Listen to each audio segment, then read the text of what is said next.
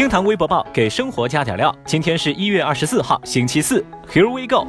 微博一百八十九万人关注。最近一则关于歌手孙楠和妻子潘蔚将孩子送到徐州华夏学宫学国学的消息引发热议。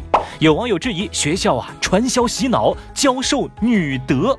面对舆论的发酵，女孩呢亲自在微博上回应说：“华夏学宫没有女德班。”不过呀，在二十三号，徐州市教育局表示，这个孙楠多次为之站台的华夏学宫并无办学历教育的资质。目前，教育局已经关注到网上反映的情况，正在组织力量进行调查，如有违规情况，将会对其严肃查处。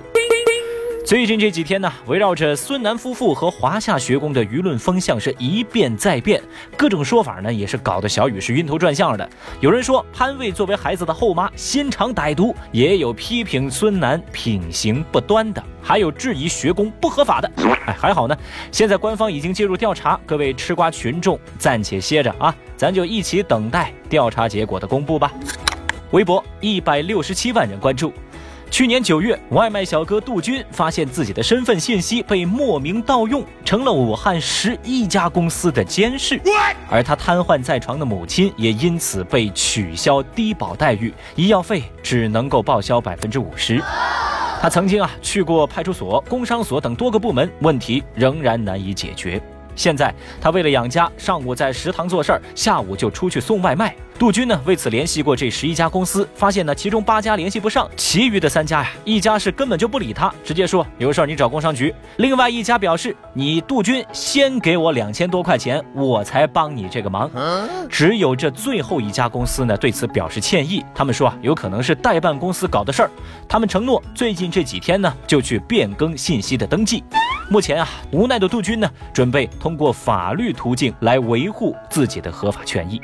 杜先生的遭遇呢，让微博网友们对个人信息泄露这件事儿呢是非常的紧张。有人建议说，既然小哥啊已经在十一家公司挂职了，那就找这些公司要工资、要钱去。还有懂行的网友说，小哥啊可以行使他的监事职权，立刻召开股东会，要求检查公司的财务信息，聘请会计师事务所协助检查。也有微博用户把矛头指向了那些不作为的有关部门。当小雨看到这个事儿，真是气不打一处来。典型的人在家中坐，祸从天上来，莫名成为十一家公司的监事。哎，他们不但不给你钱，恐怕这出了事儿的话，还得你自己帮他们兜着吧？这找谁说理去啊？啊！我卡又能下来。要不这样吧，我觉得杜先生啊，你就可以跟这些公司说，你就你就说你是外籍人士，好吧？我觉得说不定啊。有奇效。微博一百四十二万人关注。二十三号，滴滴出行公布二零一八年度出行总结报告，用户呢可以在 App 当中查看自己的年度出行报告。但是啊，在这个报告的页面当中，滴滴啊是用了一个方框，把用户的名字给框在了里头。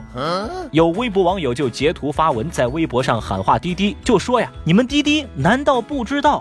给人的名字加上方框是什么意思吗？啊，但是呀，滴滴并未对此做出回应，而是默默地、悄悄地更改了这个显示的方式，去掉了边框。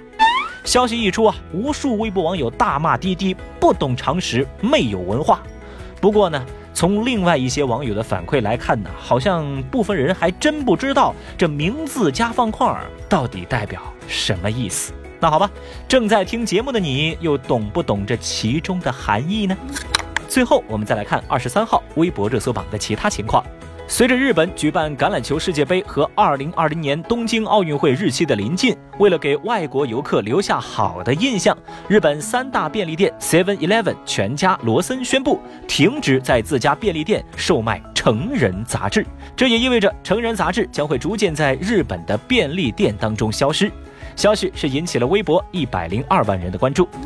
二零一五年的十一月二十号，空军军医大学西京医院的专家团队实施中国首例人子宫移植手术，成功将一位母亲的子宫移植给了她的女儿。而在二零一九年的一月二十号十八点十九分，这位成功被移植了子宫的女儿在西京医院的妇产科平安产子。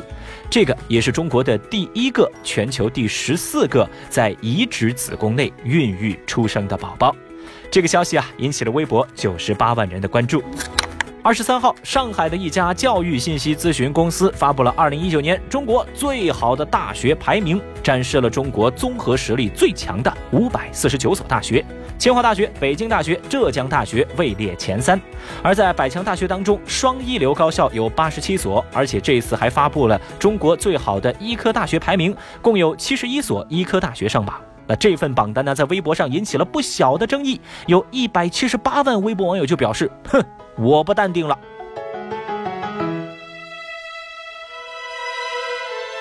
据台湾媒体报道，台湾知名作家林清玄去世，享年六十五岁。林清玄，中国台湾高雄人，当代著名作家、散文家、诗人、学者。一九五三年出生于中国台湾高雄旗山，他是台湾作家中最高产的一位，也是获得各类文学奖最多的一位。他被誉为当代散文八大作家之一。其作品曾多次被选入语文课本。厅堂微博报，下期节目接着聊。